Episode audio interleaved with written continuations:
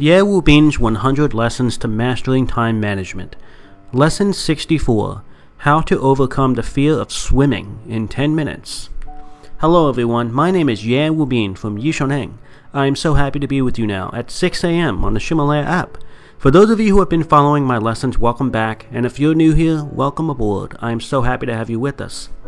Time is man's scarcest resource. Once it's used, it can never be regained. So, if you're not using your time effectively, or if the time you are spending is only getting you further away from your dreams in life, then stay with me. Listen a while, and I am confident I can help open your eyes to a new path that will get you closer to your dreams.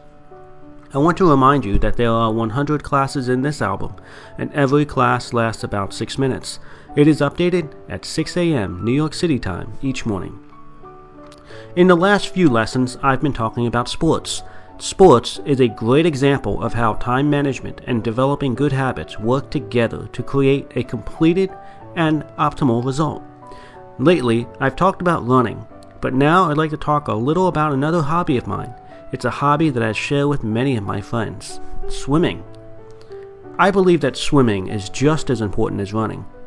However, there is one little difference between them. Many people don't run because they don't like the exhaustion they feel afterwards. However, the fear of water explains why many people don't swim. Today, I'd like to explain how I was able to teach my wife and son how to swim and overcome their fear in only 10 minutes. The method I'm about to show you is the same one that I use to teach my students. The first step is to overcome your fear of swimming. I used an idea that we have talked about before just start. A bad start with good development will always beat the perfect start. The goal in the beginning of swimming is not to be perfect, but to overcome your fear of the water first. Previously, I told you that in order to improve, you must leave your comfort zone and try something new and slightly uncomfortable. It is also very important that you don't go too far and enter your fear zone. We humans are interesting creatures who are unwilling to do the difficult things to improve and increase profit if it also means losing what we have currently. We try to hold on to our current situation, not because it's good, but because it's familiar and known to us. We need to let go of this tendency in order to improve. This means we must overcome the fear of swimming first before learning the swimming stroke. Today we'll focus on how to overcome this fear. In order to feel safe in the water, you need to feel and become accustomed to the buoyancy of the water, that feeling that you can float on top of the water without sinking. My son's first attempt at swimming is a great example that I'd like to share with you. At first, my child was afraid of the water, so I went down with him, standing by his side, and I told him, I am here to protect you. Then I held his hands lightly.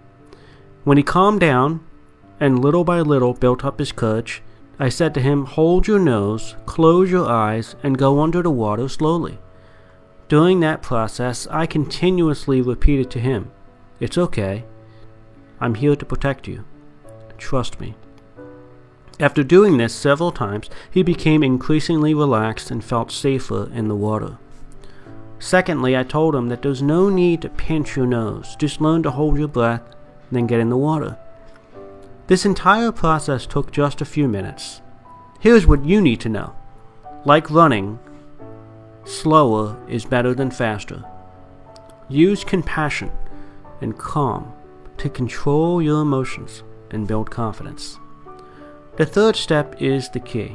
We need to feel the buoyancy of the water by laying back on the water and letting it hold you up.